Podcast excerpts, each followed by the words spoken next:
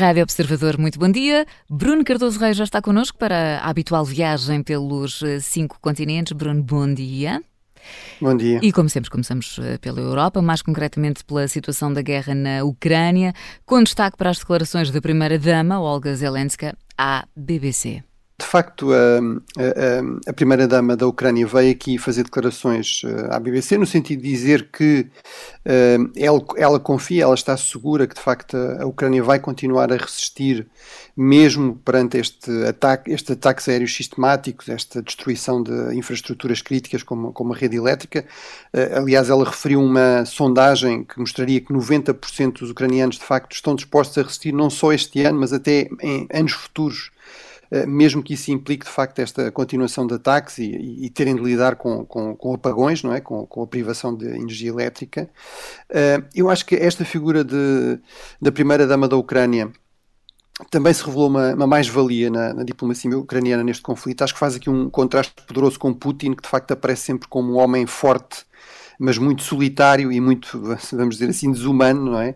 Uh, uh, Zelensky, este par, não é? Zelensky e a sua mulher Olga, de facto, aparecem como alguém que transmite muito bem este trama humano uh, de uma guerra num país, vamos dizer assim, normal, numa família normal, e portanto tem de facto sido uma, uma porta-voz eficaz, que tem inclusive podido viajar também, deslocar-se ao exterior, que é algo que Zelensky não, não faz, obviamente, porque importa que continue a comandar a guerra a partir da, da capital de facto, eh, é uma questão eh, que se pode colocar, que é qual é que é o nível de resistência dos ucranianos. A história mostra-nos que, tipicamente, este tipo de ataques aéreos em grande escala por si só, de facto, não altera as coisas no, no, terreno. Enfim, já falámos várias vezes, é muito conhecido o exemplo do Blitz, do Blitz nazi, dos bombardeamentos massivos contra Londres e outras grandes cidades britânicas em 1940, mas, mas há outros exemplos, por exemplo, a própria Alemanha nazi, inicialmente os aliados, Churchill, resistiram a esta ideia de bombardeamentos indiscriminados, mas com o prolongar da guerra, da, da, pressão da opinião pública, de facto, eh, também os aliados recorreram a bombardeamentos massivos uh, da Alemanha, os meios tecnológicos também da altura eram muito mais imprecisos, portanto era muito mais difícil fazer bombardeamentos de precisão, de qualquer maneira, uh, e a verdade é que a Alemanha também continuou a resistir e, e, de facto só acaba por se render quando Berlim já tinha sido ocupado pelas forças soviéticas, quando grande parte do território alemão já tinha sido invadido, ocupado por forças de facto dos aliados, mesmo a Sérvia, na questão do Kosovo, em 1999, que também foi um episódio que foi aqui muito evocado uh, em relação à crise da Ucrânia, eh, que foi, realmente foi sujeito a uma campanha aérea por parte da, da de facto da NATO, mas uh, isso não foi suficiente para de facto fazer a Sérvia render-se ou ceder. Isso só aconteceu quando houve uma ameaça de um ataque terrestre por parte de forças da, da, NATO. Portanto, é de facto muito importante que, em todo caso, a Ucrânia consiga ir reparando estes danos à sua rede elétrica, consiga ir gerindo os apagões, consiga garantir aqui o um mínimo de condições, eh, mesmo que seja nestes abrigos de, de emergência, e que de facto consiga evitar um completo colapso da rede elétrica. Isso foi algo que de facto nós não, não vimos até agora, pelo menos não num país do tipo da Ucrânia, e seria um teste muito mais duro à, à resistência. Eh, em todo caso, eu acho que se a, situação piorar, podemos ter aqui realmente uma nova vaga de refugiados uh, para o resto da, da Europa. Para já, eles parecem estar a conseguir gerir isso também, sobretudo com, com deslocações no interior da Ucrânia, para, para zonas um pouco mais seguras e com melhores condições. Enfim, confirma-se que estamos na fase da campanha em que a Rússia aposta neste terror, neste criar uma espécie de um inferno gelado, a par da chamada Raputitsa, ou seja, este período do outono e depois se repete outra vez na primavera, que por causa das chuvas uh, se torna muito difícil, de facto, operações ofensivas mais ambiciosas. Uh, mas uh, é provável que com o inverno tenhamos aqui uma nova fase de possíveis operações ofensivas e será sobretudo assim se, enfim, o terreno fica gelado, portanto, essa possibilidade existe e, sobretudo, se a Ucrânia de facto revelar que continua a ter aqui grande capacidade operacional, eh, continua a conseguir tirar o máximo partido também de, eh, do terreno e de, uma, e de estar mais bem equipada, sobretudo graças ao equipamento ocidental. De facto, o inverno é um teste, sobretudo, ao bom equipamento, não é? Porque em termos das dificuldades no terreno, elas acabam por ser mais reduzidas do que no, no outono ou mesmo na, na primavera.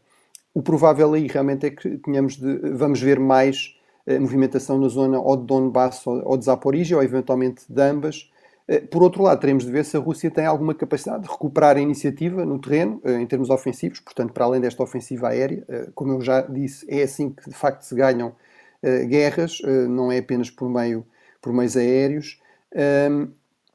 O novo comandante militar russo realmente é um, alguém que vem da Força Aérea, que revelou aqui alguma maior capacidade de iniciativa, nomeadamente nesta retirada de Kherson, do que tinha sido o caso com os seus antecessores. Portanto, levanta-se essa hipótese, ele conseguirá uh, demonstrar essa maior capacidade operacional noutras uh, áreas. Uh, o, que é, o que é claro, de facto, é que estamos numa fase aparentemente de uma relativa estagnação, nomeadamente da linha da frente, mas isso não quer dizer que não estejamos numa fase muito crítica da guerra, em que, no fundo, ambas as partes estarão a preparar as condições para o que se irá passar nas próximas semanas, nos próximos meses. E seguimos da Europa para o Médio Oriente, porque Marcelo Rebelo de Sousa foi o primeiro dos eh, altos titulares políticos portugueses a ir até ao Qatar. Já assistiu ao jogo e já falou também sobre essa viagem aos jornalistas. Vamos ouvir. E eu vi mesmo durante o colóquio que o ambiente era um ambiente de, dos vários presentes, das várias nacionalidades, e não só do Qatar, de concordarem com aquilo que eu estava a dizer. Marcelo Rebelo de Sousa fala aqui de um colóquio onde participou sobre educação e Bruno Cardoso Reis, o Presidente da República, garante que não há problemas na relação com o Qatar. Será mesmo assim? E será mesmo que falou sobre os direitos humanos, como disse que ia falar? Bem, eu acho que o Presidente tinha aqui pouca margem para recuar e, portanto, desse ponto de vista, foi inteligente fazer alguma coisa mais do que realmente ir apenas a este jogo. Eh, é verdade que houve um protesto formal do Qatar, aparentemente, de acordo com as notícias junto ao embaixador português, eh, mas eu também não, não antecipo propriamente aqui uma grande crise com, com o Qatar. Uh, aliás, parte também toda esta polémica, enfim, tem a ver de facto com a mobilização de ativistas e tudo isso no Ocidente, mas tem a ver também com o facto do próprio uh, ministro dos negócios estrangeiros do Qatar ter feito declarações muito polémicas, nomeadamente sobre os homossexuais, o que foi contraproducente do ponto de vista do Qatar, queria aqui evitar publicidade negativa, e também os próprios esforços da FIFA para tentar aqui conter, digamos, uh, declarações ou demonstrações mais polémicas, também acabaram por gerar uma nova, uma nova polémica. Portanto, eu acho que aqui as conclusões são, por um lado, por, em primeiro lugar, pode-se comprar de facto o Mundial, mas não se consegue comprar o, o silêncio global de facto, quando se tem mais visibilidade com o Mundial, isso também traz mais escrutínio, mais notícias que não serão uh, todas uh, positivas. Eh, depois, em segundo lugar, eu acho que neste caso, de facto, passou inicialmente uma imagem de que os principais responsáveis políticos portugueses de facto colocavam um pouco o futebol uh, acima de tudo uh, e, portanto, não houve aqui a devida ponderação, pelo menos nas declarações uh, iniciais. Por fim, eu acho que aqui o ponto fundamental é que realmente nós, claro que devemos podemos e devemos ter relações diplomáticas e, procurar ter relações com todo o tipo de países, até com países com, com os quais se tem relações bastante mai, maior hostilidade, eh, adversários, inimigos. No, no, fundo, a diplomacia não é apenas para os amigos, não é? Agora, é evidente que devemos calibrar o nível, o tipo dessas relações eh, em função de uma avaliação do que é que nos importa, eh, quer em termos de defesa de valores, quer também em termos de defesa de interesses, inclusive do, do equilíbrio entre esses eh, dois aspectos. E de facto aí é verdade que o Qatar está muito longe de ser aquilo que na Europa se considera um, um país com um regime legal adequado em termos de direitos políticos, uh, direitos civis para as mulheres, para os homossexuais, para os imigrantes. Agora, também não é um país ativamente hostil aos interesses ocidentais. Uh, é um país muito importante, tem as terceiras maiores reservas de gás do mundo, também não é um país que propriamente pratica uma repressão violenta sobre a sua população. Aliás, não precisa disso, porque tem muito dinheiro e, portanto, no fundo, pode dispensar os cidadãos de, de, de pagarem impostos, dispensa-se de lhes prestar contas por isso e também os pode recompensar com subsídios muito generosos, com investimentos muito generosos pela sua lealdade.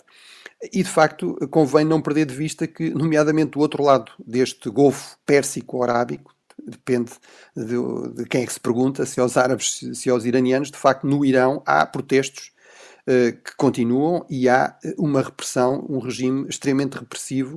Uh, as estimativas são de milhares de presos, de mais de três centenas de mortos e, portanto, é importante não, não dar também demasiada importância ao Mundial. Eu não desvalorizo a sua importância, inclusive política, mas há que não dar demasiada importância e esquecer que, de facto, objetivamente, nesta região há problemas muito mais sérios e muito mais urgentes, mesmo do ponto de vista dos direitos humanos e, e da repressão, nomeadamente é aqui o caso do Irão, e felizmente que aparentemente o Conselho dos Direitos Humanos das Nações Unidas vai avançar de facto com um inquérito a esta repressão violenta no Irão.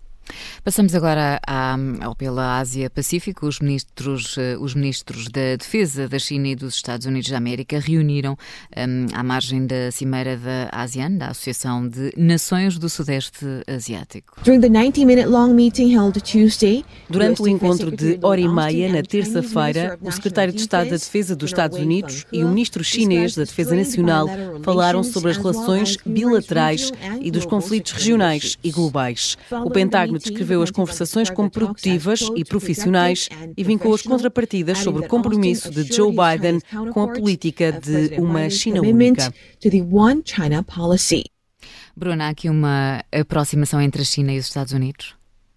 Bem, eu acho que eh, é mais uma boa notícia. Eu diria que este encontro é, é, não é mais importante que o encontro entre o líder chinês Xi e o líder norte-americano Biden, mas de facto eh, é muitíssimo importante, é certamente mais importante do que o encontro entre os chefes da diplomacia Uh, e de facto não foi apenas um encontro de circunstância, é, que um, é mais um exemplo de, de, destes encontros importantes bilaterais que muitas vezes existem à margem de grandes cimeiras, neste caso é a reunião dos ministros da defesa do, da ASEAN, uh, que uh, junta uma série de outros parceiros, entre os quais a Índia, a China, os Estados Unidos, a Austrália, a Coreia do Norte, a Coreia do Sul, peço desculpa, e o Japão, e, e, portanto é, é, de facto uma, um encontro que durou mais de 90 minutos, como foi referido na peça desta, da televisão da Coreia do Sul, daí a confusão, mas, mas de facto é, é, é de facto um, um, um sinal positivo que ao nível militar haja canais de comunicação abertos. E, aliás, um dos compromissos que saiu daqui foi que isso continuaria a acontecer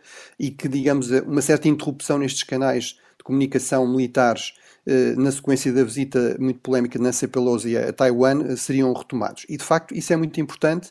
Nós estamos a falar das duas maiores potências nucleares do mundo, o, uh, os Estados Unidos são os que longe gastam mais em, em defesa, mais de 700 mil milhões de dólares. Uh, a China é o número 2, mais de 200 mil milhões. A China tem o maior exército, as maiores forças armadas do mundo, 2 milhões de, de soldados eh, e, de facto, eh, estão cada vez mais eh, meios, capacidades navais aéreas chinesas presentes em áreas onde também há uma presença norte-americana e vice-versa, nomeadamente nesta zona do mar do sul da China, que foi aqui o grande tema deste encontro do, da ASEAN Plus. e, de facto, é fundamental evitar a repetição de incidentes como aquele que aconteceu em 2001, de um choque entre um avião chinês e um avião uh, norte-americano, próximo da ilha de Hainan. Uh, isso é cada vez, infelizmente, mais provável que possa acontecer e, portanto, e na medida em que não se possa evitar, pelo menos evitar que haja depois uma escalada uh, perigosa por causa disso. Portanto, acho que desse ponto de vista foi de facto um encontro muito importante. para concluir, eu diria que há aqui uma questão de facto fundamental que é Uh, nós, na, na, Ásia, de facto, não podemos somar países como fazemos na Europa. Uh, o Indo-Pacífico, esta zona da Ásia-Pacífica, em que a ASEAN é um, é um protagonista bastante importante, esta Associação de Países do Sudoeste Asiático, que é o pretexto para este encontro, uh, 10 países, é realmente muito importante, mas de facto são países que estão muito divididos, onde há muitos conflitos territoriais, Uh, o, o, exemplo do Mar do Sul da China é um exemplo importante e relevante desse ponto de vista. Portanto, são de facto um palco cada vez mais relevante para a geopolítica, para a geoestratégia uh, global, nomeadamente no campo da segurança marítima, mas de facto não são um ator coerente. Mesmo no seio da ASEAN, uh, que é uma associação regional importante, há divisões importantes eh, no seio desses, desses 10 países, nomeadamente em relação à posição a tomar face à China. Por exemplo, o Camboja alinha muito com a China, o Vietnã ou as Filipinas estão muito mais preocupados com a presença naval chinesa. Uh, e, portanto, de facto, uh, é um palco muito importante, mas não é um ator internacional.